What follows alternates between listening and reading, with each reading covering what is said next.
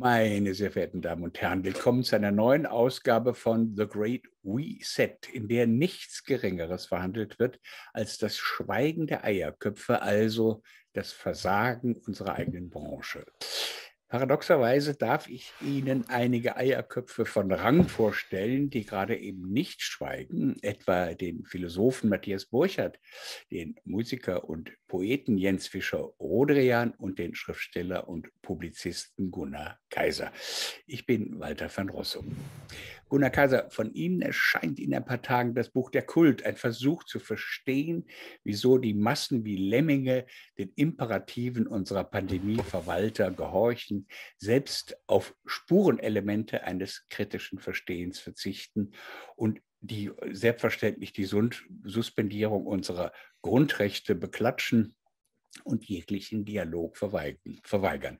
Also genau das, was Berufsindividualisten wie Künstler oder Intellektuelle gewissermaßen gewerblich ablehnen. Doch dummerweise sind die Wächter des Guten, Wahren und Schönen weitgehend abgetaucht und suchen Deckung in der Wärme des Rudels. Meine Frage, hätten Sie damit in dem Ausmaß gerechnet? Und zweitens, verstehen Sie dieses Abtauchen? Hinterher ist man natürlich immer klüger. Man könnte jetzt sagen, man hätte damit rechnen müssen, wenn man gesehen hat, wie wohl äh, ausgesucht die einzelnen Betätigungsfelder und auch ähm, Narrative sind von, sagen wir mal, den Mainstream-Intellektuellen, wenn ich jetzt mal Ihre Einleitung auch hier aufnehmen darf. Das auch eben das ist, was mich am meisten interessiert hat, dass die Massen äh, äh, ähm, psychologisch wissen wir das äh, seit Gustave Le Bon und weiteren, dass die manipulierbar sind, geschenkt. Aber dass wir das Gewissen der Nation, als die wir doch dann die Intellektuellen anzusehen gelernt haben, dass das so ausfällt, ja, wie kann das sein? Und man hätte dann doch sehen können, ja, sie haben sich doch immer zu Wort gemeldet zu den Themen, die opportun waren. Das gilt das natürlich nicht für unsere ganze Geschichte, aber man kann vielleicht im Nachhinein sehen, dass doch die, ähm, das Erbe, das wir aufgenommen haben, nicht richtig weitergetragen worden ist. Also vielleicht auch die Lehre aus der Geschichte sozusagen. Wenn wir sind ja hier doch, der, das Rheinland ist hier äh, überwiegend vertreten heute. Jens, es tut mir leid, aber wenn ich an Heinrich Böll erinnern darf, ja, wunderbar. vor meiner Zeit, aber wenn ich darüber lese, ist es so, dass er sich wirklich, wirklich in die Nesseln gesetzt hat, wirklich etwas gewagt hat. Die, äh, der, der, der Geheimdienst war, äh, die hatten eine Hausdurchsuchung da in, in der Südstadt, glaube ich, bei ihm. Und, ähm, in der Eifel war das ja. Also in der, richtig, ja. Äh, Langenbruch, glaube ich, oder so. Ja, ne? ja, ja. ja. Und ähm, also er hat, äh, und er ist in den Ruch des Ter Terroristensympathisanten gekommen. Und äh, heute sehen wir Heinrich Böll als den Säulenheiligen, nachdem Schulen und äh, Preise benannt werden. Stiftungen sogar. Stiftungen. oh, von irgendwelchen Parteien, parteinahe Stiftungen. Und daraus nichts gelernt zu haben, beziehungsweise nur also nicht zu sehen, dass man einfach nur die Farben umstreichen muss, äh, um äh, eben es für die, für die Leute nicht merklich zu machen, dass jetzt eben jemand mutig nur ist, wenn er sich wirklich gegen diesen, diesen, dieses Schweigen wendet. Ähm, ja, äh, die Frage war, habe ich darauf äh, dafür eine Erklärung? Ja, muss ich natürlich sagen, weil die in meinem Buch steht. So kann ich ja nicht sagen, sonst kauft das keiner. Aber das ist wirklich eine Erklärung, die mir sehr schwer gefallen ist, weil ähm, mir die dauernde Erklärung, naja, Angst, ja, es ist eine Pandemie der Angst und die Leute lassen sich äh, wie Schafe in den Stall treiben und da ist aber der Wolf oder der Schäfer, keine Ahnung die hat mir nie ganz ausgereicht. Weil, vielleicht, weil ich selber nicht ängstlich genug bin oder in dem Fall. Und das kann doch nicht, also wie kann man denn, ne? So, ich höre doch nicht Tagesschau und habe dann Angst, also ähm, in dieser Form. Aber äh, es gibt, glaube ich, andere äh, Hinweise noch darauf. Und das ist eben dieser Kultcharakter, der natürlich auch viel mit Angst zu tun hat, aber viel, viel mehr auch mit Zugehörigkeitsgefühlen und ähm, äh, Status, Statussymbol. Sagen Sie nochmal eben, was hat es mit dem Kult, so heißt Ihr Buch, äh, was hat es damit auf sich? Ja, es ist eigentlich, ähm, es ist ja eine Beobachtung, die man in gewissen Szenen schon lange auch gewissen Kreisen zuschreibt. Also das ist wirklich aus der verschwörungstheoretischen Szene, sagt man, ja, die Machtelite hat einen Kult. Ja, die, die treffen sich auch und haben auch Kult. Outfits an und machen Kultrituale. Das ist hier gar nicht gemeint, ähm, sondern es hat äh, diese äh, Massen, den massenhypnotischen Charakter, der dazu übergegangen ist, dass die Menschen sich gerne mit dieser Seite identifizieren. Und das war auch etwas, was ich schwer für mich war das sehr schwer zu begreifen. Wie kann man sich mit dieser Seite identifizieren, die doch so lebensfeindlich ist, den Kindern gegenüber, wirklich den Schwachen äh, der Gesellschaft gegenüber ähm, und auch dem eigenen, eigenen Vitalität und so weiter. Ich wiederhole hier wirklich viel, was, was wir alle schon seit zwei Jahren sagen. Aber wie kann man denn diesem, diesem Kult irgendwie zusprechen, der einen ja kasteit und an dem man sich irgendwie ähm, äh, etwas ver ver verbieten muss? Ja, und äh, da ist vielleicht auch schon der Schlüssel drin. Je härter man sich strafen lässt, desto äh, stärker ist die Verbindung und die, die, die, die emotionale Bindung zu, äh, zu dem, der dich straft. Äh, Stockholm-Syndrom sei hier erwähnt, aber auch von ganz, also ganz normalen Sekten und auch von, sagen wir, ja, wie, wie die Flagellanten damals oder eben Leute, die sich äh, kasteien aus religiösen Gründen. Das hat ja nicht nur einen transzendenten Wert, ich zeige es, dass ich äh, ähm, Gott, gottesgläubig bin, äh, dem da oben, sondern eben auch einen der Wiedererkennung und einen der, der Bindung an die Ideologie. Und die Ideologie ist meines Erachtens der, der Kult, ähm, der, also der die, diesen Kult inhaltlich ausmacht und dem die Menschen nolens, volens oder, nee, also schon volens, aber mehr oder weniger wissentlich, unwissentlich folgen. Matthias Burchard, was besagt dieses Schweigen? Ist das wirkliche Sprachlosigkeit oder ist das eine heimliche Zustimmung? Darf ich ein bisschen weiter ausholen und diesen Kultaspekt noch bringen, weil mir sind so viele Ideen gekommen, immer wenn man mit Gunnar spricht, das ist so inspirierend. Ähm, ich glaube, wir müssen die Gemeinsamkeiten und die Unterschiede zum religiösen Kult noch ein bisschen herausarbeiten, jetzt in, in systematischer Hinsicht. Also, das, Gunnar hat das Buch geschrieben, äh, damit ich es nicht mehr schreiben muss. Da steht alles drin, was zu sagen ist. Ich kann es wirklich empfehlen. Ich habe es gelesen und durfte auch ein paar Zahlen ins Vorwort schreiben. Das sind wirklich Kleinigkeiten. Ich glaube, ähm, wir haben es eigentlich seit spätestens Beginn des 20. Jahrhunderts mit etwas zu tun, was man damals als Metaphysik physische Obdachlosigkeit benannt hat, nämlich die, die, Einsicht, dass es nichts auf sich hat mit dem Menschen und dass es nichts auf sich hat mit der Welt. Das ist dann mit Nietzsche als Nihilismus äh, geführt worden und war zunächst mal eine intellektuelle Diagnose, die dann aber in der Lebenswirklichkeit der Menschen auch spürbar geworden ist durch ein Gefühl von Sinnlosigkeit, Depressionen, Erschöpfung und diese ganzen Geschichten, die wir beobachtet haben, Burnout und so weiter, haben von dieser Vakanz erzählt, also von diesem großen Vakuum, dass da nichts mehr ist, was all den Vollzügen, die wir täglich vollziehen, routinemäßig irgendwie Sinn gibt. Und im Unterschied zur Religion, der ich durchaus was abgewinnen kann, die ja auch Elemente von Befreiung in sich trägt, dass diese Askese und diese Moralaspekte eigentlich dem Wohl des Menschen dienen und den Menschen auf etwas hinorientieren, was ihn aus seinen soziologischen Gefangenschaften und politischen Unterwerfungen befreit, ist sozusagen nur noch der Rumpf des soziologischen und politischen übergeblieben und vor allem die Machtstruktur des Kultes als, als Mittel der Zusammenführung von Menschen und sie zu zwingen, ist übrig geblieben. Und insofern haben wir eigentlich so Zombie-Figuren von Askese. Das ist eine Askese, die nicht mehr um den Leib und um den Verzicht, um des Verzichtwillens weiß, sondern die aus dem Überdruss der Sinnangebote heraus den, Aske äh, den Verzicht pflegt. Und wir haben einen Moralismus, der selber auch wieder abgekoppelt ist von jeder Frage der Ethik und als Hypermoral gewissermaßen Amok läuft. Und dieses, äh, diese beiden Elemente verschränken sich jetzt zu, in, zu einem Element der Realitätsferne. Das hat Gunther Frank mir nochmal sehr deutlich gemacht in einem der letzten Gespräche, die wir auch vor der Kamera zusammen hatten, wo er sagt, dass sozusagen auf dem Ticket des Moralismus kann man heute gesellschaftliche Karrieren machen, wo man früher so etwas wie Wahrheit gebraucht hätte oder sowas wie, wie Redlichkeit als personale Integrität, kann man heute auf dem Wege der, der Moral und es ist immer auch die Moral, die man als Waffe gegen andere nutzen kann, sehr, sehr weit kommen. Was dazu führt, dass man aber einen geborenen Feind hat und dieser geborene Feind, das ist derjenige, der sich irgendwie auf die Sache versteht und noch die Differenz zwischen beurteilen und, und, und erkennen zum Beispiel aufrechterhält, der die Differenz zwischen Moral, Politik, Wissenschaft und Recht irgendwie noch in eine Spannung bringt. Dass die irgendwie alle zusammengehören, ist klar. Aber sie leben eigentlich nur dann wirklich vital, wenn sie zueinander gehören. Das, das hat eben jetzt auch den Sektor des Kulturellen und Journalistischen erwischt. Jetzt bin ich bei der Antwort der Frage nach einem langen Umweg. Man hat sich sozusagen, äh, sozusagen als Fußsoldat einer Moralpolizei begriffen, einer, einer, einer äh, sozusagen Verkündigungstruppe, einer, eines Gospelchors des, des, des moralistischen Mainstreams, der dann plötzlich äh, sich, sich breit macht.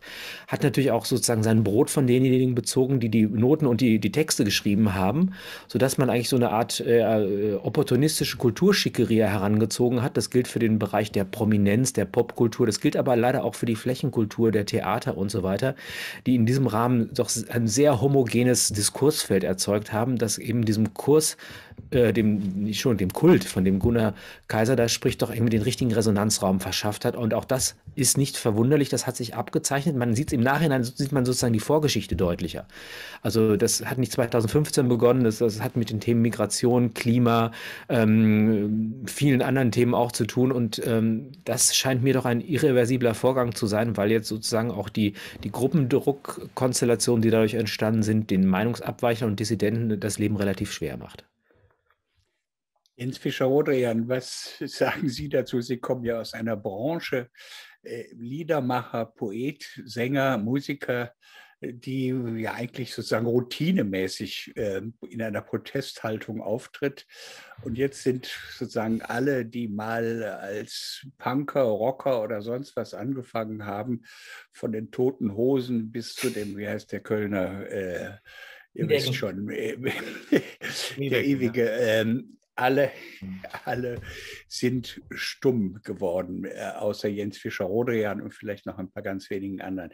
Wie ist das zu erklären? Also hat das was zu tun mit der Verfassung unserer Kultur, also dass sie sozusagen eine, ja, aus Verlegenheit sage ich mal, Staatskultur, eine Förderkultur ist?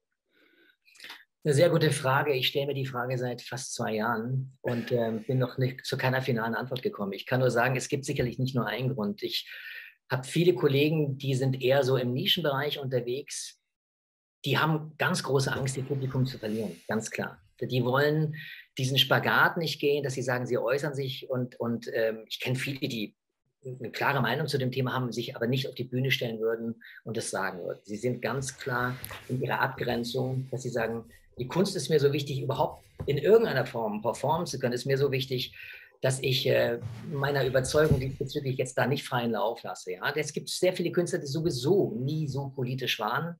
Ich, zum Beispiel Clouseau ist jetzt jemand, da bin ich jetzt nicht überrascht, dass da nicht so viel kommt der hat schöne Texte geschrieben, aber die waren nie politisch groß. Ne? Also das waren so gesellschaftliche Beobachtungen. Es ging sehr aus der, aus der Ich-Perspektive heraus und ähm, ich habe ihn oft live gesehen. Ich kenne ihn auch persönlich. Ist ein sehr, sehr netter Mensch. Das ist aber nicht jemand, von dem ich jetzt erwartet hätte, dass, er jetzt, äh, dass da was kommt, außer vielleicht außerhalb der, der aufführenden Kunst, ne? in Statements oder sich überhaupt ähm, zu Leuten zu bekennen, die anders denken, wie der, der, die große Masse der Künstler. Dann gibt es Künstler, bei denen bin ich natürlich massiv überrascht und auch ähm, ja, wahnsinnig traurig. Ich war ja selber mit Konstantin Becker so lange unterwegs. Wir sind äh, immer sehr, sehr eng befreundet gewesen und er ist nun der Künstler, der eigentlich all das vorausgesagt hat, was jetzt passiert. Also wenn jemand sehr früh schon die, die Übernahme oder die, die Diktatur der Konzerne besungen hat und das auch auf sehr poetische Art und Weise, dann war er das. Ich glaube, dass die Gründe, warum er sich diesbezüglich nicht so äußert, wie ich mir das zumindest in meiner Welt wünschen würde, ja, ist sicherlich ein ganz anderer wie bei einem anderen Künstler, der sich politisch noch nicht äh, überhaupt jemals aus dem Fenster gelehnt hat. Ich glaube, Konstantin hat sein Leben damit, einen Großteil seines Lebens damit verbracht, eine ganz klare Trennung zu rechts zu haben. Jetzt kennt er selber ja das Framing und er weiß, was passiert auf einer Demo. Ich weiß, ich habe einmal mit ihm gespielt, da hat Gysi hat gesprochen, es ging gegen die Großmacht der Banken. Und dann waren da ein paar kleine Ausschreitungen. Dann wurde natürlich nur darüber berichtet und nicht über den Inhalt des Tages. Er kennt diese Art von Framing und trotzdem glaube ich, dass das jetzt so schnell, so massiv und so gut orchestriert war, wie diese Rechtskeule angefangen hat, links zu hauen, dass er vielleicht erstmal, boah, damit kann ich jetzt erstmal gar nichts zu tun. Das ist mein Lebenswerk. Ich habe 40, 50 Jahre viel riskiert, auch gegen rechts. Jetzt muss ich sagen, viel riskiert, natürlich. Er kennt das, er weiß, wie das ist, wenn man wirklich zu den Leuten gehört, die irgendwie ausgestoßen werden. Jetzt ist es natürlich eine ganz, ganz andere Geschichte. Jetzt sich zu bekennen, heißt wirklich Mut zu beweisen. Und ich habe Konstantin schon als mutigen Menschen kennengelernt. Und es gibt vor allem eine Sache, die ich ähm, denke, die bei ihm passieren könnte. Und das wäre wahnsinnig schön, wenn, wenn, ich das erleben dürfte, weil er ist einer von den Menschen, die, die in der Lage sind zu sagen, ich glaube, ich lag falsch. Und die sich auch nach längerer Zeit noch berichtigen können oder sagen können, ich glaube, ich habe hier was übersehen. Er hat dieses schöne Buch geschrieben, Die Kunst des Scheiterns zum Beispiel. Ne? Also er ist jetzt keiner, der Recht haben muss. Er hat auch kein Problem, meine Meinung zu ändern und zu sagen, hey, ich werde das nie vergessen, wir haben auf einer Demo gespielt, er war nie für Hip-Hop, das war nie sein Ding. Und dann hat er gehört, was Max Herrer oder irgendjemand hat er gehört auf dem Konzert, auf dem er gespielt hat und eben auch ein Hip-Hop-Künstler.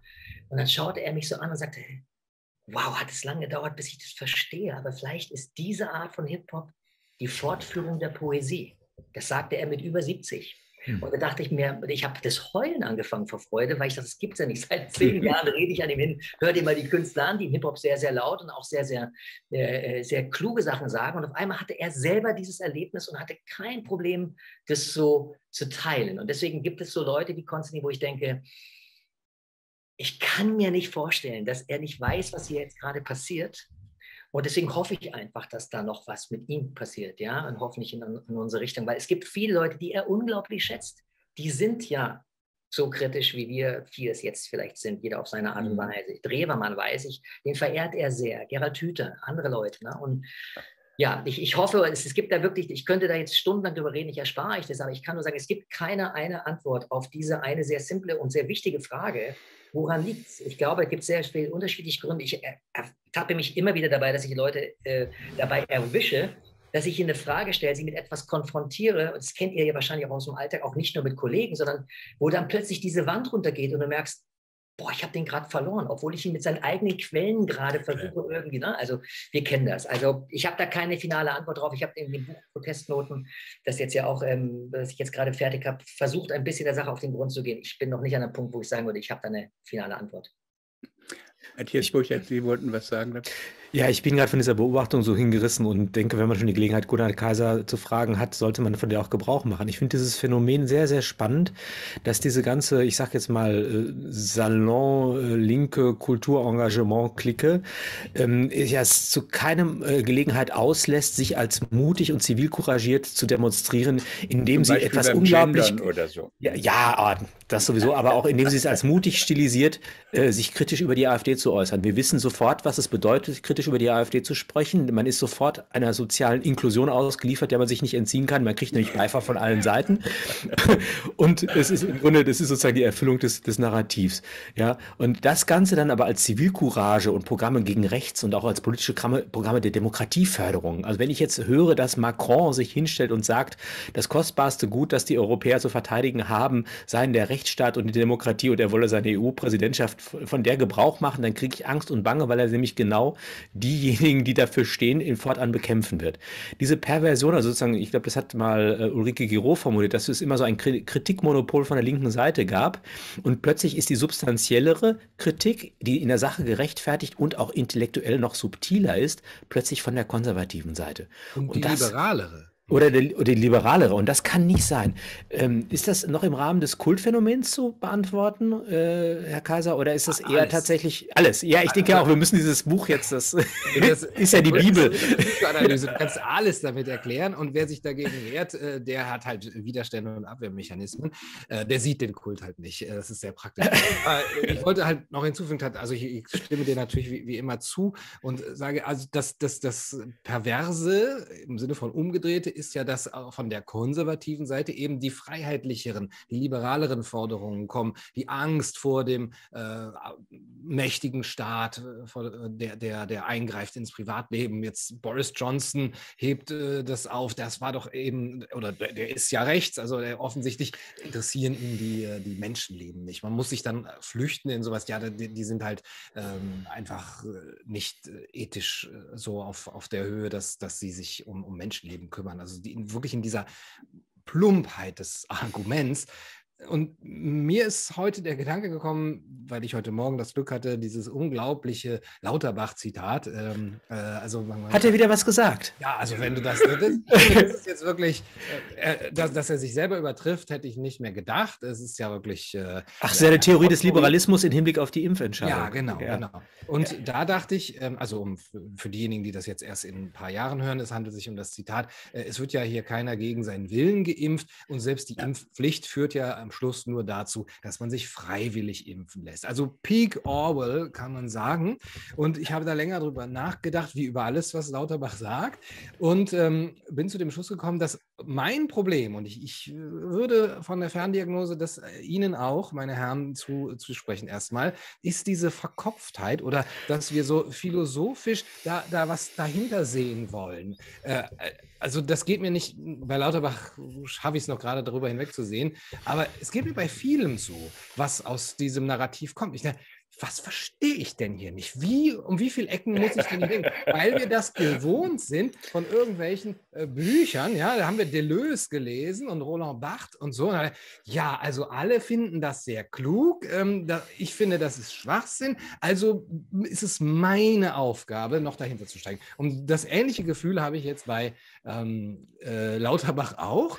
Und, ähm, ich, und das ist aber mein Fehler, glaube ich. Es ist nichts dahinter. Und, man, und diejenigen, die nicht Deleuze und Levinas und so, äh, nein, Levinas nehme ich noch raus, aber die den studiert haben, äh, die haben das schon viel früher, die können viel früher auch mit den Achseln zucken und sagen, das ist ja Wahnsinn. Oder die sagen, ja, das ist eine Show, äh, so die dahinter gucken. Und ich, wir haben dieses, das, das, die, die, die, diesen Begriff auch oft, dass wir, ja, das ist ja eine einzige Shitshow mit Verlaub und ähm, wir warten, bis der Vorhang fällt oder aufgeht oder so. Äh, und, und eigentlich wäre es schön, das genießen zu können. Aber ich kann mir, äh, weil ich den guten Willen habe, den anderen zu unterstellen, dass sie etwas dabei denken bei dem, was sie sagen, das nicht abgewöhnen, zu sagen, ja, irgendwas habe ich noch nicht richtig verstanden. Ich muss noch mehr lesen, noch mehr Studien, noch mehr. Wie kann denn eine Impfpflicht äh, zu einem freiwilligen Impfen führen äh, und so weiter?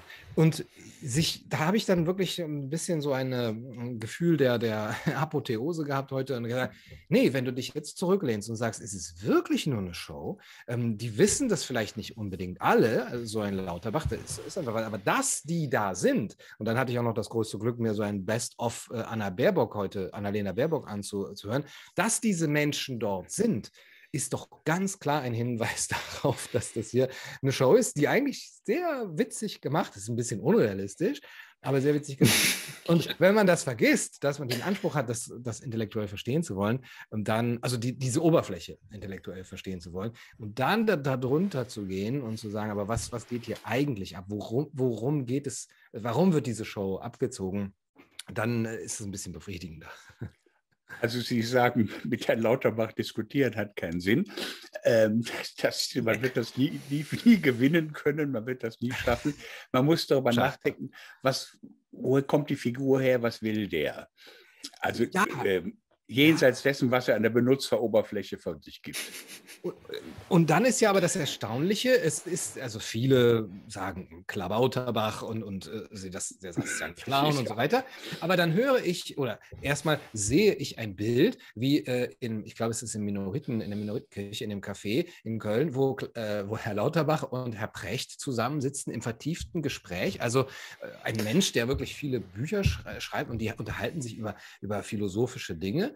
Und dann äußert sich ein Markus Gabriel, ja, Professor, Doktor, wirklich sehr renommierter junger Philosoph in Deutschland und sagt, er hält von Lauterbach philosophisch mehr als von Precht, glaube ich. Also so ist er noch über, über dem. Das ist ja die Monumentalmaßstäbe der Philosophiegeschichte, die hier gegeneinander ausgespielt werden. Also, ja, aber selbst, ja. selbst diese äh, Latte, äh, weiß ich nicht, wie man die so legen kann.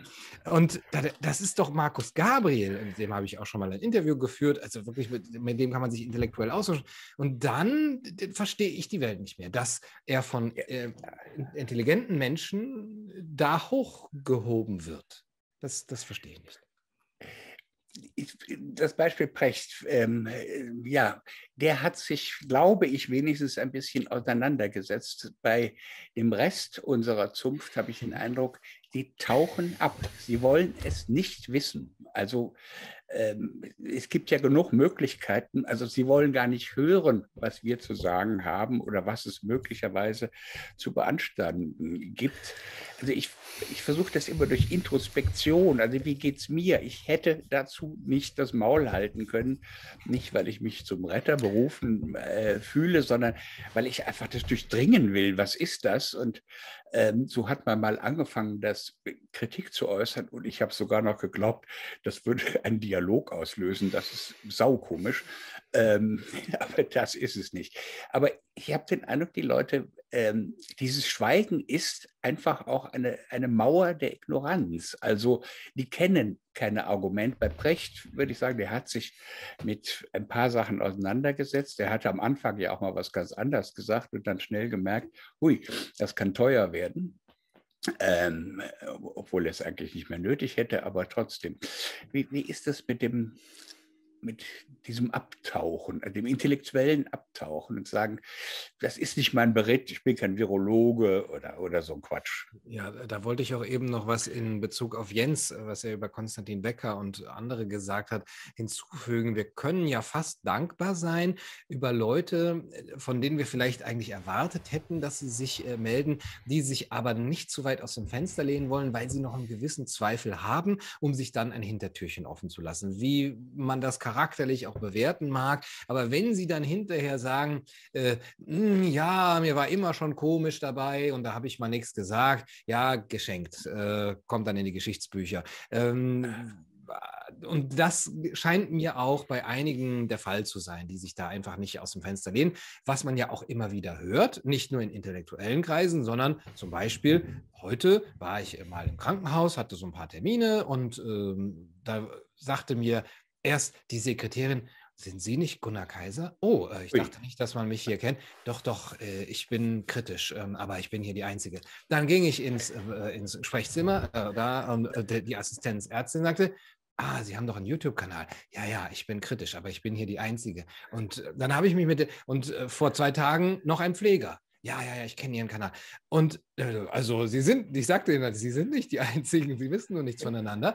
Äh, und alle, oder der eine sagte dann, naja, ähm, wir wollen, wir, wir können nicht unsere, unsere Karriere jetzt hier aufs Spiel setzen, indem wir das äh, so äußern. Und das ist ja in, in, in, sehr vielen, das haben wir angesprochen, Fällen so. Und dann muss ich sagen, dann ist es mir, ich weiß nicht, ob es mir lieber ist, ach, ich weiß es, äh, na, das könnten wir mal diskutieren. Wäre es uns dann nicht lieber, jemand geht voll äh, den totalitären Weg und den Corona-Weg und sagt, ah, ich bin dafür überzeugt und geht, den, geht diesen oder jemand, der sich so, ne, so lauwarm. Äh, ich meine, Jesus Antwort wäre äh, deutlich gewesen, aber vielleicht ist unsere anders.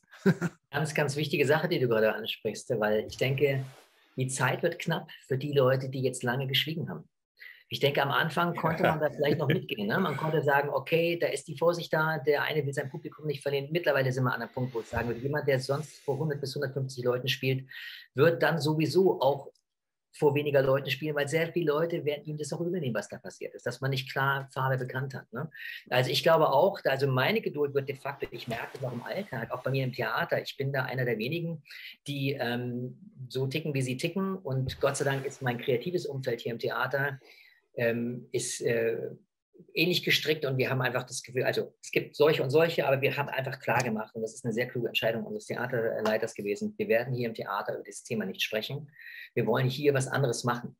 Und ähm, das ist okay, es geht auch sehr, sehr gut, es funktioniert sehr gut, aber rein persönlich gibt es Kollegen, wo ich einfach sagen muss, ganz simples Beispiel die wissen, ich gehe bei 2G nicht auf die Bühne. Das heißt, ich bin, seitdem wir 2G machen müssen, dazu gezwungen worden sind, hier im Theater 2G Publikum nur reinzulassen, habe ich gesagt, ich gehe nicht mehr auf die Bühne, ich lasse mich den Vertrag unterstufen und äh, ich mache alles hinter den Kulissen auch und die Arbeitspläne und neue Stücke, aber ich gehe nicht mehr auf die Bühne. Ich will nicht vor einem ausgewählten Publikum spielen.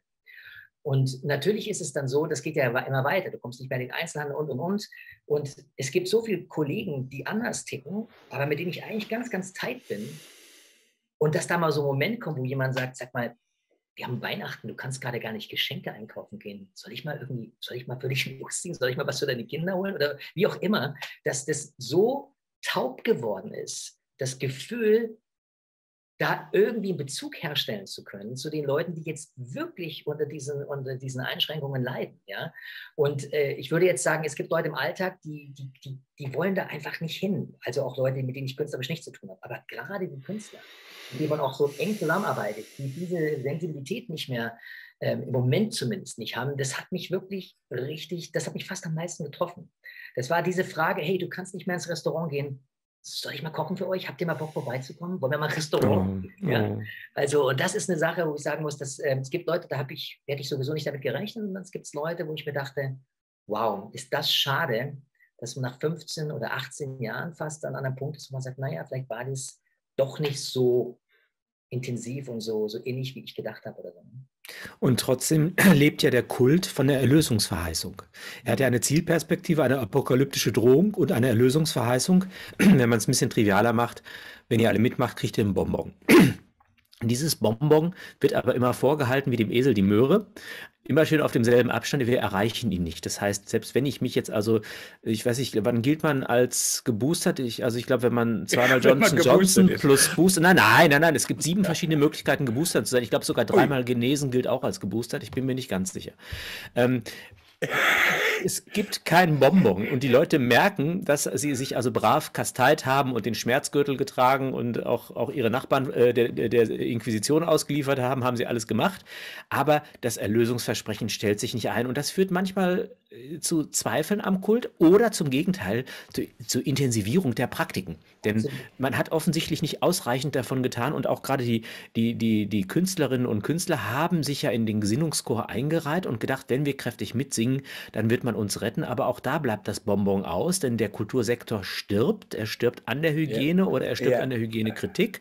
Und da hilft es dann auch nicht mehr, wenn man sich selber zur Aufführung bringt. Deshalb würde ich mir wünschen, dass, äh, wie du das so schön gesagt hast, ja, wir machen mal was anderes hier außer Politik. Das würde ich mir sowieso wünschen, dass sozusagen äh, nicht mehr Gesinnungslautsprecher da äh, als Kultur sich ausgeben, sondern wieder ein Verhältnis zur Kultur, von mir aus auch zur Kritik oder jedenfalls die Möglichkeit, die kulturellen Möglichkeiten der Kultur auch nochmal nutzen. Trotzdem muss ich dem, dem Gunnar immer noch nachgehen, im Hinblick auf sein, seine Exegese des, des hohen Priesterwortes äh, Lauterbach, im Hinblick auf die Widerspruchheit des, ähm, der, der, der Impfung, dass ich selbst den Impfzwang aus als Freiheit vollziehe. Auch da haben wir ein Instrument oder ein äh, Element des kultischen Tuns, nämlich der Umgang mit Widersprüchen. Seit der griechischen Antike ist eigentlich, was sich widerspricht, falsch. Der sagt vom Widerspruch bei Aristoteles schon benannt. Also wenn, wenn entweder das eine behauptet oder das eine behauptet und gleichzeitig in Abrede gestellt wird, kann nicht beides gleichzeitig wahr sein. Möglicherweise ist beides falsch, aber äh, zumindest eins von beiden ist falsch. Die Religion geht ein bisschen äh, entspannter damit um. Sie schafft es, die Widersprüche zu integrieren in dem Satz Credo quia absurdum est. Ich glaube es, weil es sich widerspricht und, und äh, gewissermaßen dadurch äh, mich herausfordert. Das heißt, die Widersprüche sind kein Einwand gegen die Mächtigen, äh, die, die wir jetzt stark machen können. Also wir, wir können jetzt durchgehen und sagen, der, der widerspricht sich, das muss ja falsch sein, das ist Blödsinn, sondern es ist eine Waffe gegen die Schwachen. Es ist eine Unterdrückung, mit der der Kult operiert, um die Leute in eine intellektuelle Dissonanz zu bringen, die das nicht, nicht ausführbar macht. Und ich, hab, ich weiß noch, dass ich sehr begeistert einem Radiobeitrag des öffentlich-rechtlichen Rundfunks, der WDR, glaube ich, heißt er hier im, im, in Nordrhein-Westfalen, lauschen durfte, wo den Menschen geraten wurde, in Anbetracht der dynamischen Lage und der großen Ungewissheit nicht etwa ihren Verstand zu bemühen, ohne die Anleitung eines anderen, sondern Ambiguitätstoleranz zu lernen. Das heißt, umgehen können mit Widersprüchen. Das heißt, richte dich ein, indem das der Blödsinn erzählt und das eine ist das Einrichten und Ertragen, das andere ist das Verehren der Widersprüche. Und da sind natürlich die postmodernen Denker Vorreiter gewesen. Wir haben die hohen Priester der Widerspruchsverehrung an den Universitäten herangezogen und den Politikstil haben wir jetzt eingelöst durch die neue Bundesregierung. Ich würde sagen, eine, eine große Erfüllung. Die, Ankunft des Himmelreiches steht unmittelbar bevor. Mon Dieu. Ähm, jetzt ist es ja so, lieber Jens Fischer-Rodrian, Sie kommen ja gerade aus dem Theater. Nein, Sie sind gerade in einem Theater und zu wenigstens meiner Überraschung, ich denke auch Ihrer Überraschung, ist ja ein Grüppchen hervorgetreten, von denen ich es am aller, allerwenigsten erwartet hätte, nämlich die Schauspieler. Mit ihrem alles auf den Tisch ja. und alles dicht machen, waren die, die Sachen. Ähm, das immerhin fand ich nun äh, hoch bemerkenswert. Es war ja ein eher spielerisches Hinterfragen einiger Sachen und vor allen Dingen ging es darum, das ist das Leute, die also von leisem Zweifel beleckt sind, kriminalisiert und pathologisiert werden. Das war das Thema dieser Leute. Und was passierte? Die wurden natürlich sofort kriminalisiert und pathologisiert. Es gab hinreißende in dem von Ihnen schon genannten WDR-Interviews mit dem, einem der Protagonisten, dem Münsteraner äh, Rechtsmediziner, wie heißt er jetzt? Ihr wisst schon. Ähm, also in dem Tatort-Krimi. Und äh, dann gab es auch, und das hat mich geradezu erschüttert, ähm, einige der Kollegen, die haben zurückgezogen. Es muss also ein immenser Druck gewesen sein, ähm, der, also man hat sozusagen vorgeführt, wie man mit denen umgeht, die das Maul eigentlich so bescheiden und so lustig, ironisch aufgemacht haben, wie die abgestraft werden. War das sozusagen das schöne Exempel? Ja, eindeutig, weil es waren ja genau die Schauspieler, äh, die sich erfolgreich am Sonntagabend in den Wohnzimmern breit machen. Das waren die, ja. die die meisten Leute erreichen, viele Tatortdarsteller. Und äh, ich habe die Aktion abgefeiert. Ich fand die toll. Ich habe auch sofort ein, kleinen, so ein kleines Dankesvideo gemacht, weil ich das mutig fand, dass es ähm, es hat für mich persönlich hat es lang gedauert, bis sowas kam, aber wenn man sowas natürlich organisiert mit 53 Kollegen, dann dauert es seine Zeit. Es muss gut geschrieben, gut gefilmt sein. Deswegen äh, totales Verständnis. Immerhin kam es und es kam mit einer Wucht und es hatte eine Wucht in alle Richtungen. Ein Phänomen habe ich beobachtet, das fand ich sehr spannend. Selbst die Leute, die eigentlich eher auf dem Trip sind, dass sie die Regierungsmaßnahmen für okay halten, waren entsetzt darüber, wie mit den Leuten umgegangen ist. Ja. Also es ging gar nicht so darum, dass sie gesagt haben, ach, ich fand die jetzt gut oder mich haben die amüsiert, sondern es ging eher darum, das geht gar nicht, dass so Leute in die rechte Ecke gestellt werden. Ne? Also man hat auf alle Fälle eines damit bewirkt, auch bei den Leuten, die regierungstreu sind, dass eine Aufmerksamkeit dafür geschaffen wurde, dass hier mit absolut unlauteren Mitteln gehandelt wird, dass man hier irgendwie Leute in eine Ecke stellt, in die sie nun mal gar nicht gehören. Und jeder von den Leuten, die das gesehen hat, die gerne Tatort sehen, hatte seinen heimlichen Star in dieser Runde. Da waren ja wirklich sehr, sehr viele in der ersten Runde dabei. Ich fand es schön, dass es jetzt noch eine zweite gab, wo es dann eben eher in die, in die Ernsthaftigkeit ging, wo man sagte, ein Schauspieler oder ein Musiker, ein mhm. Künstler mhm. ist mit einem Experten im Dialog für 20 Minuten für ein Thema so bin ich zu der Aktion auch gekommen, meine Frau auch. Wir sind beide angefragt worden, ob wir da mitmachen würden. Und äh, meine Frau Alexa Rodrian hatte dann den Steffen Rabe im Gespräch und ich war mit Jochen Kirchhoff, den ich über Gunnar kennengelernt hatte, im Gespräch über den Verlust der Freiheit.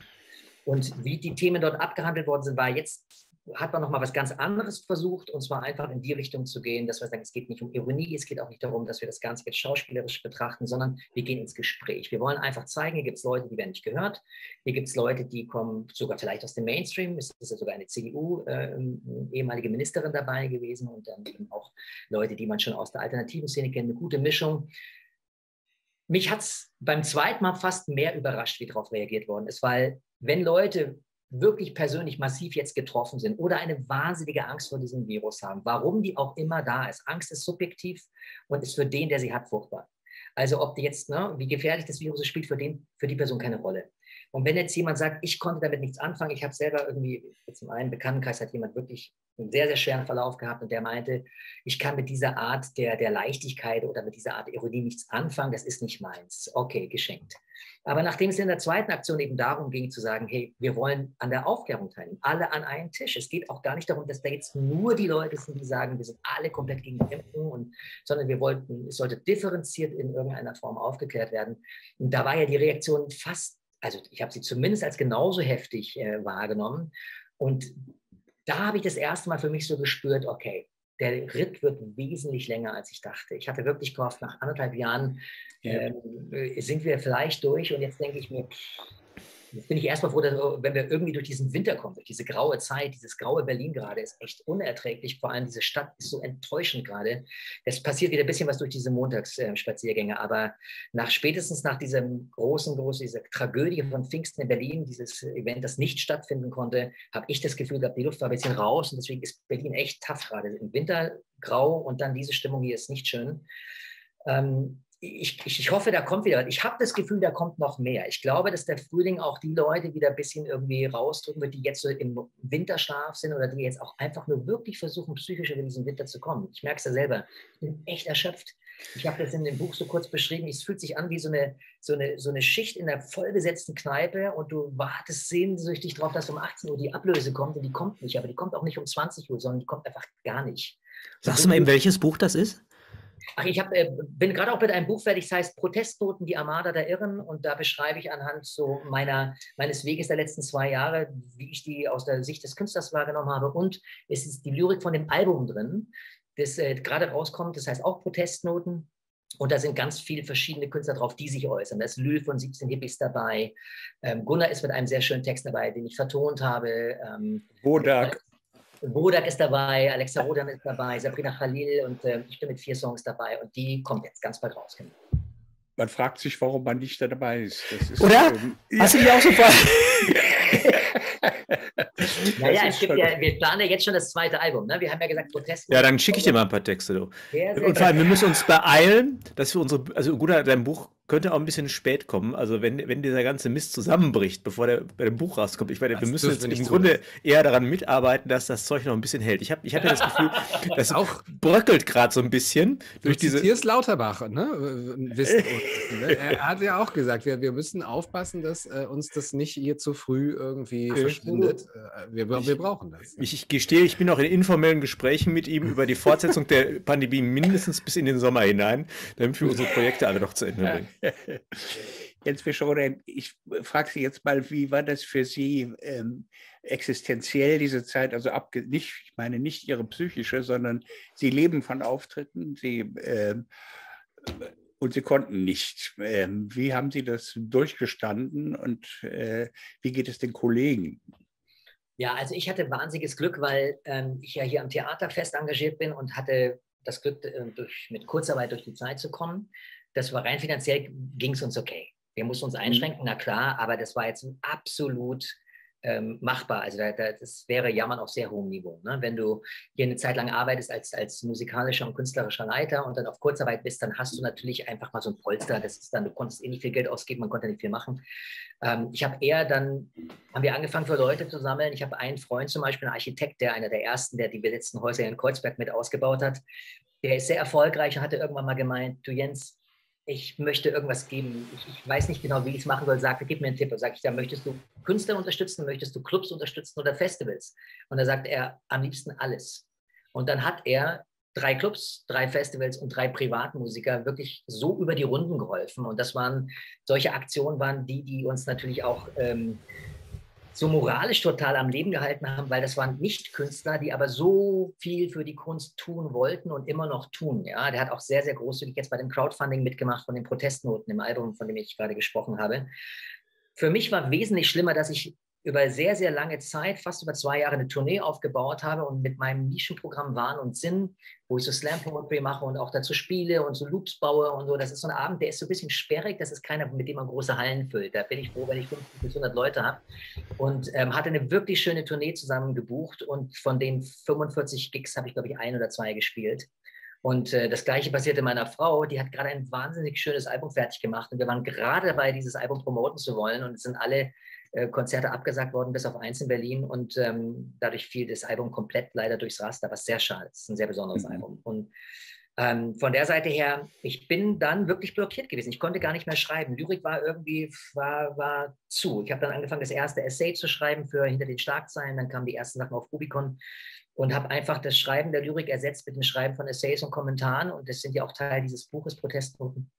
Und ähm, Deswegen, die Armada der Irren. Mhm. Die Armada der Irren, genau, ist eigentlich jetzt der Haupt. Der hat jetzt gerade Game, heißt mein zweites Musikvideo, genau. Ähm, und ja, also ich habe es, ähm, ich, ich, musste im Endeffekt ausweichen in ein anderes Gebiet. Ne? Ich wollte weiterschreiben und ich musste das irgendwann zu Papier bringen und auch für mich, das ist ein bisschen, das ist eine sehr persönliche Geschichte, aber meine, meine, meine Mutter ist an Alzheimer gestorben und ich habe seitdem sie krank geworden ist und sie ist eine Langzeitüberlebende, habe ich immer Angst gehabt, dass ich meine Geschichte vergessen könnte. Und nicht, dass jetzt meine Geschichte so wahnsinnig wichtig ist, aber ich möchte sie zumindest meinen Kindern und meinen Enkeln erzählen. Und, ähm, und habe dann immer angefangen, Sachen zu notieren. Ich habe immer Programmhefte aufgehoben, wenn ich jetzt zum Beispiel gespielt habe, weil ich dachte, keine Ahnung, wie es mir in 20, 30 Jahren geht. Und wenn meine Kinder mal fragen, wo hast du denn in New York gespielt? Und ich kann mich nicht erinnern, dann habe ich diese Programmhefte noch so, ja. Und ähm, Und irgendwie dachte ich, ich möchte klar machen, egal was mit mir und meiner Birne passiert in den nächsten 30 Jahren, ähm, ich, möchte, ich möchte für mich und auch für meine Kinder ein Dokument haben, dass ich auf der Seite war von den Leuten, die gesagt haben, ich mache da nicht mit. Und so waren die Essays äh, Schreiben aus Notwehr, möchte ich fast sagen. Schreiben aus Notwehr, sehr schön. Ähm, meine Herren, wir neigen, also ich zumindest neige dazu, alles, was jetzt passiert ist seit zwei Jahren, als radikal neu zu empfinden und einzustufen und zu analysieren. Mittlerweile kommen mir immer mehr Bedenken. Also ich komme ja aus dem Journalismus. Ich habe mal 40 Jahre lang für diese Firma namens Westdeutscher Rundfunk gearbeitet. Dann haben die mich jetzt rausgeschmissen, weil ich unbotmäßig war. Und also wie die Medien reagiert haben auf diese Pandemie, das hat mich nochmal wirklich überrascht. Es ist, wie Matthias Burchardt sagt, ähm, nicht mehr durch irgendeine Logik zu erklären und man kann auch nicht mehr mit denen reden. Es ist äh, zum missionarischen Arm der Pandemieverwaltung geworden und haben die aller, aller elementarsten Regeln, also sozusagen den Schein von Journalismus hinter sich gelassen.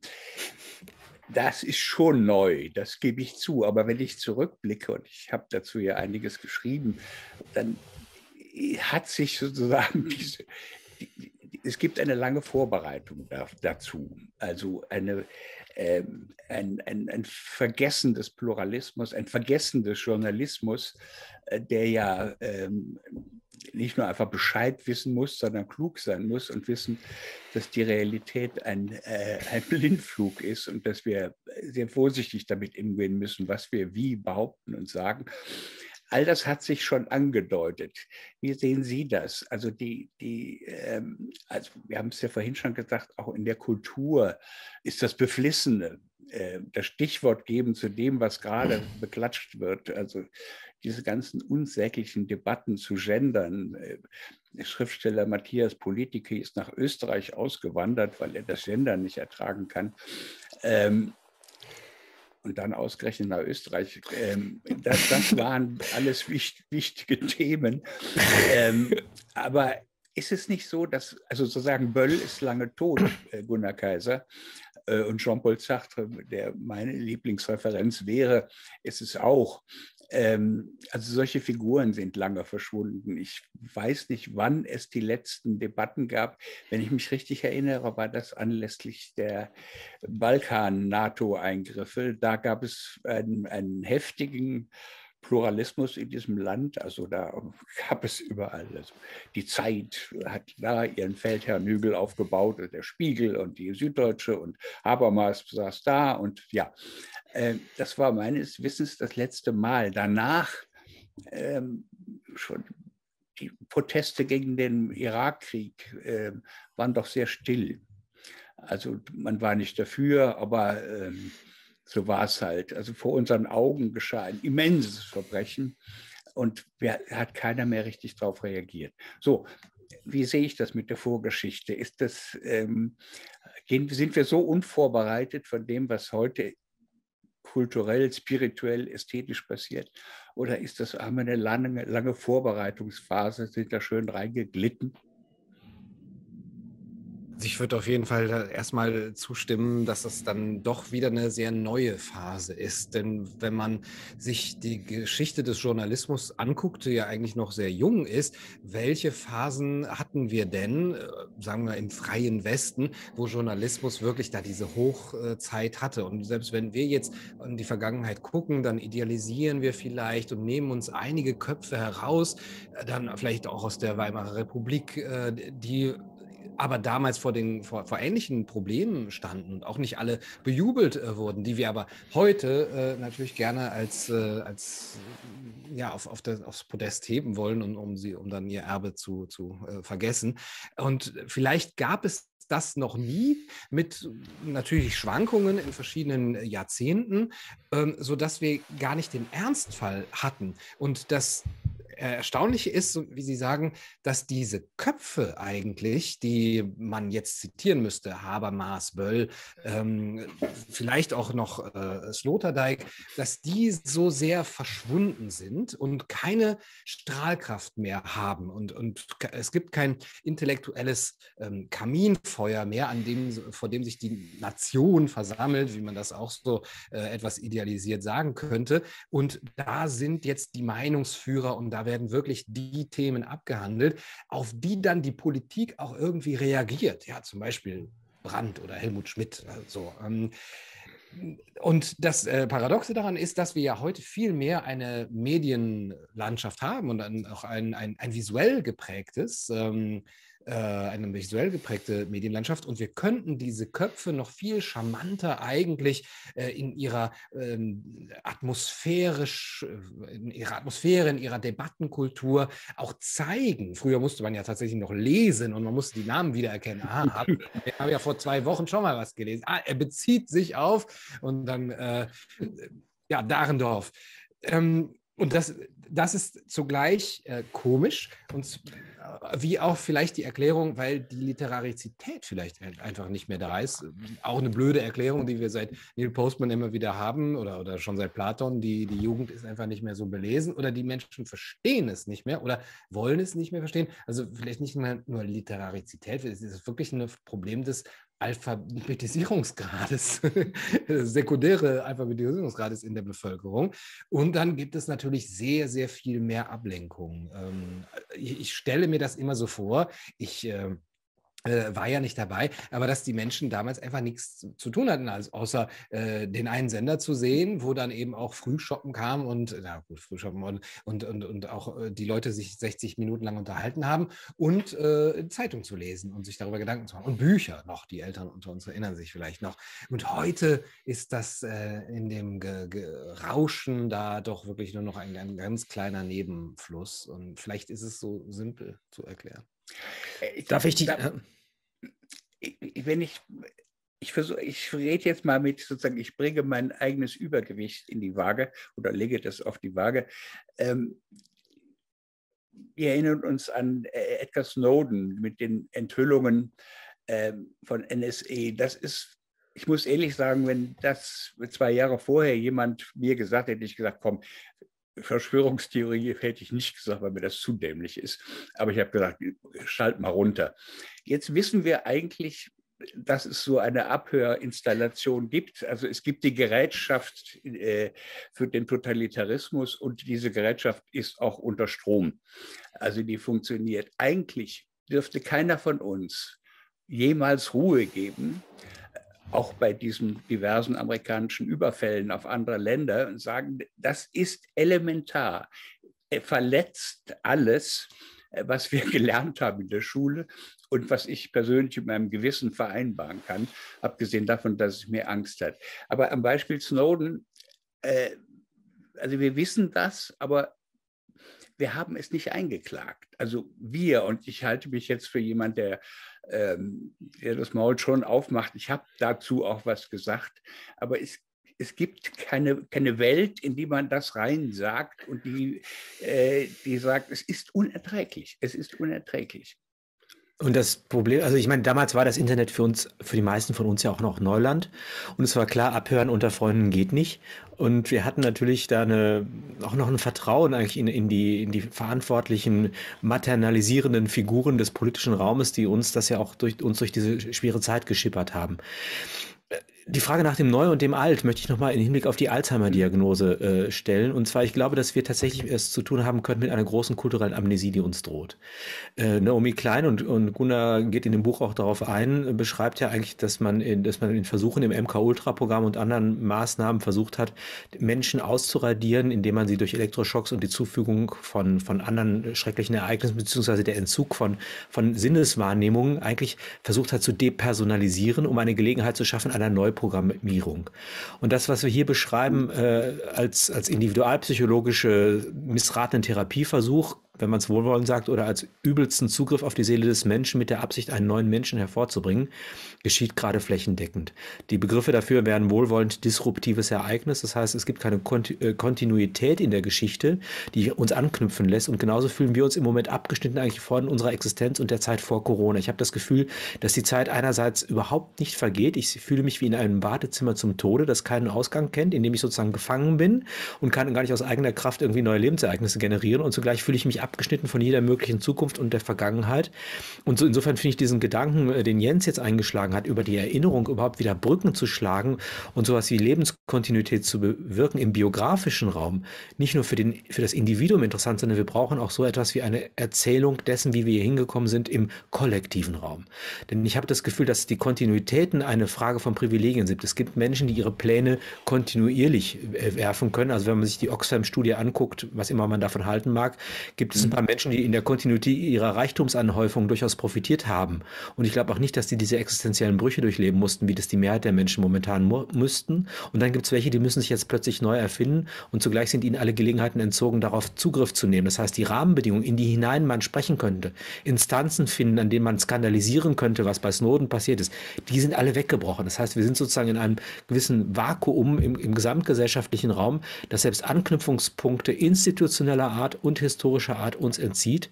Und die Chance daraus ist einerseits das, das rückwärtige Erzählen und das ist auch das Erzählen in die Zukunft hinein. Und zwar unter den Prinzipien der Freiheit, der Vernunft und der Verantwortung. Das, das wäre meine Hoffnung, dass sich sozusagen ein neuer Geschichtsfaden irgendwie anbieten könnte. Und der könnte sich ergeben als Anknüpfung an das, was wir als Erinnerung an die alte Zeit gewinnen können. Und zwar nicht als reaktionärer Gedanke, wir müssen jetzt wieder zurück in die Bundesrepublik der 80er Jahre. Wobei, ehrlich gesagt, ich würde tauschen. Ich würde es machen. Ehrlich gesagt, ich nehme die Frisuren in Kauf und auch die, die etwas unattraktive Mode.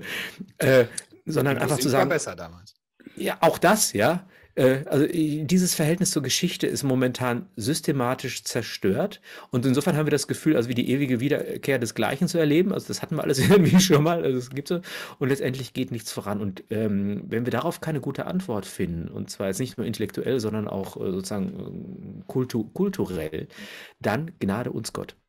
Wenn ich da ganz kurz eine Sache noch äh, kurz anknüpfen darf, Du hast gerade was äh, von Amnesie gesagt. Ich finde das eine ganz, ganz wichtige Geschichte. So kam genau von dem, was du gerade beschrieben hast, kam diese eine Textzeile zustande. Ähm, wir vergessen viel zu viel. Willkommen, sie ist zurück, die kollektive Amnesie. Und im Endeffekt ist es genau das, was einerseits passiert von außen, aber auch das, was bei uns selbst natürlich immer wieder hinterfragt werden muss. Ich weiß, als ich noch, ich erzähle die Geschichte immer wieder gern, ist auch, äh, kommt auch kurz in dem Buch vor, als meine Tochter, als ich noch beim Händewaschen war, kam meine Tochter und schickte mir das erste Wodak-Video. Und dann kam diejenige, die ihr das Wodak-Video geschickt hatte und ich dachte, oh, wow, ganz andere Sicht der Dinge. Es war so im März, ne? letzt 2020. Und dann kam diese Freundin rein und sagte, ja, schon alles vergessen von der Schweinegrippe. Und ich so, Schweinegrippe, Schweinegrippe, was war denn da nochmal? Ne? Und ich musste mich wirklich, ich habe mich dabei ertappt, ich war blank. Ich hatte nichts mehr äh, so in Erinnerung, weil mich die damals nicht interessiert hat. Ich war irgendwie ganz woanders. Ich, Krankheit und Gesundheit waren bei mir besetzt durch das Thema mit meiner Mutter. Das heißt, ich hatte gar keinen, gar keinen Raum für andere Themen. Das heißt, ich hatte keine Erinnerung an die Schweinegrippe. Und natürlich war die Schweinegrippe auf eine gewisse Art und Weise ein Blueprint für das, was jetzt passiert. Ich würde sogar so weit gehen, dass ich heute sagen würde, es war gar nicht gewollt, dass das damals funktioniert. Ich glaube, man hat das gemacht, um zu sehen, was können wir, was machen wir für Fehler, Dinge, die wir vielleicht übersehen würden, wenn wir es jetzt durchziehen würden lieber eine Art Generalprobe, wo man dann alles, und wir sehen ja dann auch durch Paul Schreier sehr schön beschrieben in der Chronik einer angekündigten Krise, wie das dann dazu führte, dass immer wieder diese, diese Ereignisse waren, wo man die Dinge immer besser, immer schärfer geplant hat. Und wenn wir uns an diese Dinge erinnern würden, Schweinegrippe ist nur ein Beispiel, für mich das, das mich am, am allermeisten neben Snowden trifft, ist Assange. Natürlich ist es Assange. Wir haben jetzt Donnerstag ein Konzert, ein Tribute-Konzert für Assange bei Apollut, ähm, um auch wieder daran zu erinnern, mit vier sehr mutigen Künstlern, wie, wenn es passieren kann, dass wir, egal ob du bei den öffentlichen Rechtlichen bist oder bei den alternativen Medien, dass sowas passieren kann und dass wir nicht ein ständiges Aufbegehren haben und ständig eigentlich auf der Straße sind für diese Leute, die sich so aus dem Fenster gelehnt haben, die alles riskiert haben, alles auf eine Karte gesetzt haben. Das heißt ja, dass auch wir unseren Handlungs ähm, Bereich immer wieder hinterfragen müssen. Tun wir schon zu viel? Sind wir zu viel in eine eigene Blase? Drehen wir uns zu sehr um den eigenen Nabel? Geht es um unser Buch? Geht es um unser Interview? Geht es um unsere Platte? Ne? Ihr wisst, was ich meine. Ich bin jetzt auch total besetzt, dass diese Platte endlich rauskommt und denke mir, aber da sitzt jemand wie Assange seit Jahren und wird gefoltert ist die Energie nicht da besser aufgehoben? Ne? Also ich will damit nur sagen, ähm, egal wie viel man sieht oder egal wie viel man versucht zu bewirken, wo sind die größten Baustellen? Für mich ist im journalistischen Bereich äh, neben Snowden Assange die allergrößte Baustelle. Das ja. kann nicht sein, dass ja. das Gunnar Kaiser, ähm, alle hier am Tisch, äh, diesem alles auf den Tisch, schreiben ja. Äh, ich glaube, es gibt aber auch ein neues Verhältnis zum Lesen. Die Sachen werden verschlungen. Also ähm, mit einer Ernsthaftigkeit, das ist nicht der Roman, den man jetzt vielleicht auch mal gerade gelesen haben muss. Also ein Suchen nach Antworten, nach alternativen Narrativen, dass es so eine Freude ist zu schreiben. Ähm, das Gleiche gilt für diese Unmengen an Videos, die es gibt, äh, die ich manchmal sehr lange finde und umständlich. die werden auch alle gesehen. Und äh, also es gibt einen Hunger, äh, der für Leute wie uns eigentlich ermutigend ist.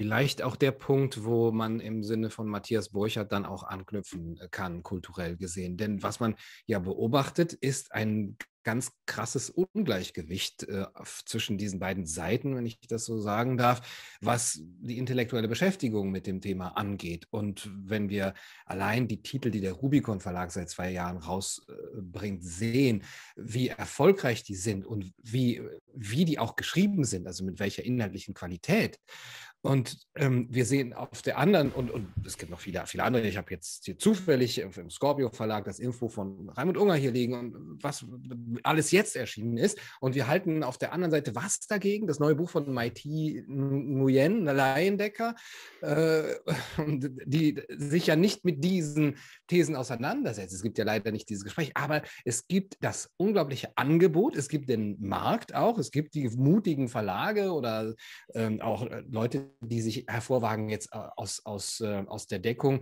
die, die gar keinen Verlag haben und die jetzt Videos machen und so weiter. Da können wir noch das Internet nutzen auch. Ähm, wir sehen natürlich auch das Phänomen, dass sobald es wirklich gefährlich wird, wird es gekappt. Aber da äh, ist eben das gedruckte Buch, muss ich jetzt auch nochmal sagen, wahrscheinlich wirklich noch so eine Brandmauer vor dem, dem neuen äh, Fahrenheit 451, weil man eben nicht verbrennt heute physisch, sondern einfach löscht mit der Taste. Das ist, passiert ja auch, ähm, dass es von deinem Gerät, Endgerät einfach wieder verschwindet. Ähm, das ist alles möglich. Und das, so etwas physisch zu besitzen, ähm, kann eine Versicherung sein, auch gegen diese kollektive Amnesie. Und das Zweite, was ich beim Lesen und, oder bei der Lektüregewohnheit beobachte, zumindest bei mir, wenn ich hier so auf die Bücher sehe, äh, die hier so links vor mir stehen, da steht ein Ivan Illich, da steht natürlich eine Hannah Arendt, ähm, Matthias Burchardt hat es schon erwähnt, Gustave Le Bon äh, steht hier, sogar ein Nassim Nicolas Taleb, der in Antifragilität sehr, sehr viel Interessantes geschrieben hat, was man heute, was er heute vergessen zu haben scheint. Aber da stehen sehr viele Bücher mhm. aus, den, äh, aus unserer intellektuellen Vergangenheit, aus unserer Geistesgeschichte, die so aktuell sind. Alles äh, Amnesie haben wir alles vergessen, obwohl wir das ja studiert haben. Und äh, die, an die man wieder anknüpfen muss. Und das ist für mich eine Heidenfreude auch, äh, das, das auszugraben und zu sagen, Oh, also das würde mich natürlich interessieren, was die heute dazu sagen äh, äh, würden. Auf jeden Fall steht es in ihren Texten. Ich muss sie ja nicht äh, aus dem Grab zerren, aber in ihren Texten sehe ich sehr, sehr viele Anknüpfungspunkte an eben die Idee der Freiheit, die zu verteidigen. Und das Einzige, was, es ist, klingt wenig, aber es ist doch viel, was man machen muss, ist eben die, den Bezug auf diese Gesundheitsideologie zu schaffen. Dass es nicht darum geht, dass hier äh, die Braunhemden durch die Straßen marschieren und, und oder dass ein, ein, ein, ein physikalischer dritter Weltkrieg ausbricht, hoffen wir es nicht. Aber es geht um andere, ähnlich schlimme Ich will diese Flaschenpost aus der Vergangenheit auch nochmal würdigen als solche, denn äh, es gibt einen Gedanken der demokratischen Einbeziehung und Inklusion der zukünftigen Generationen, der eigentlich äh, als strategisches Gegeneinander ausspielen der Lebenden gegen die Ungeborenen macht, weil also, also man ja einerseits die Ungeborenen zum Argument macht, sie zu beschützen vor der Klimakatastrophe und zugleich aber auch die, deren Geburt verhindert, indem man sagt, Antinatalismus ist die beste Art und Weise, wie die Menschheit überleben kann. Also das ist schon mal ein Widerspruch. Ich möchte ganz stark machen, dass zum demokratischen Chor der Menschheitsfamilie nicht nur die gegenwärtigen und die zukünftigen gehören, sondern auch die vergangenen Menschen. Auch die haben äh, uns sozusagen erstmal hier hingetragen, wo wir sind und das, was wir als Zivilisation hier gerade mit Füßen treten und geringschätzen, auch die Freiheitserwerbung der Domestikation von Macht und Autorität, ist errungen worden mit sehr viel Blut. Diesen Blutpreis haben unsere Vorfahren äh, bezahlt und sie werden zugleich zum Verstummen gebracht, indem man ihre Stimme versucht abzuschneiden aus dem Chor der Menschheitsfamilie. Und insofern ist diese Flaschenpost aus der Vergangenheit auch ein wieder zu Wort kommen lassen von Perspektiven, die in den demokratischen Chor als Stimme mit hineingehören. Nicht um alle Diskussionen zu entscheiden, sondern um zur Qualität der Diskussionen beizutragen. Damit sind wir beim Positiven und wir sind sozusagen vielleicht bei uns. Ähm, also wir sind ja alles Eierköpfe und ähm, wir sind jetzt vielleicht keine Bölls und keine Foucaults oder sonst was. Ähm, aber wir haben etwas, wir haben eine Art Gegenkultur geschaffen, die ich mir nicht hätte träumen lassen. Die ist sozusagen ganz insulär entstanden, die äh, fusioniert gerade zu, zu einem wenigsten Netzwerk. Äh, das also sozusagen, es haben ja nicht alle geschwiegen. Wir haben uns äh, irgendwie autorisiert, was dagegen zu sagen und uns kundig gemacht. Und ich muss ganz ehrlich sagen, vor laufender Kamera, äh, für mich sind Naturwissenschaften durchaus schwierig. Ich muss immer sehr genau rechnen, wenn ich da die AKI-Zahlen sehe und, ähm, und, immer wieder feststelle, dass die falsch sind. Aber ich glaub, misstraue dann eher mir und frage nochmal andere Leute. Aber wir haben uns autorisiert, ähm, ja mehr als den Mainstream. Wir haben also die Macht ähm, unterminiert, wir haben sie herausgefordert. Also ich will jetzt nicht allzu weit gehen, aber so ungefähr kann man das mal sagen. Ist das nicht ganz erfreulich? Also ist das nicht eine Chance, dass wir ähm, also an uns anknüpfen können, dass wir eine kleine Parallelgesellschaft, eine Gegenkultur bilden, wenn auch nur eine kleine Öffentlich Gegenöffentlichkeit? Absolut. Also ich, äh, daraus zehre ich im Moment die meiste Kraft. Zu wissen, dass es Leute gibt, die bereit sind, auch den nächsten Schritt zu gehen, für den Fall, dass es wirklich ganz, ganz fruchtbar hier in Deutschland werden sollte. Ähm, ich habe als äh, Karl Lauterbach Gesundheitsminister wurde, mir sofort eine Anhängerkupplung bestellt und ähm, wusste, der nächste Schritt ist jetzt ein Hänger, der irgendwie abschließbar ist, dass ich zumindest ein kleines Studium mitnehmen kann und egal wo ich dann bin, dann Musik machen kann und zumindest aus der Ferne äh, weiter zuarbeiten kann. Und es gibt viele Leute, die schon ähm, ähnliche Schritte unternommen haben. Ich habe Leute aus der Basis kennengelernt, die sind jetzt in Schweden, andere gehen jetzt nach, ähm, nach Montenegro, glaube ich. Also das, gibt jetzt schon überall diese kleinen Kommunen, die auch außerhalb von, von Deutschland, ich hoffe, dass wir das ganze Ruder hier rumreißen können, einfach deswegen, weil ich zwei Töchter habe. Eine ist 14, die fängt jetzt gerade an, sich hier zu entdecken. Die will eigentlich nicht weg. Die mag auch Berlin, obwohl Berlin für sie natürlich partiell auch unerträglich ist. Dann eine große Tochter, die gerade ähm, vor ihrem Medizinstudium jetzt Krankenschwester wird und es da auch nicht leicht, aber da auch eigentlich bleiben möchte. Das heißt, wenn wir das Ruder hier rumreißen, wäre es mir am liebsten, ähm, weil ich könnte jetzt zum Beispiel nicht dahin gehen, wo es für mich am natürlichsten wäre. In Amerika gibt es auch schon äh, eine kleine Community, mit der wir zu tun hatten. Wir haben lange drüben gelebt. Wo, wohin? In, in Staaten drüben. Ne? Mhm. Meine, ein Teil meiner Familie lebt in, in New York, in Upstate New York und in Long Island. Die würden jetzt aber alle in den Süden ziehen, da wo es etwas leichter ist und da wo es eben keine, keine, ähm, ja, keine Mandates gibt und wo man einfach leben kann und, und auch Kultur schaffen kann. Texas, ganz interessant, was da gerade passiert, auch, auch kulturell übrigens.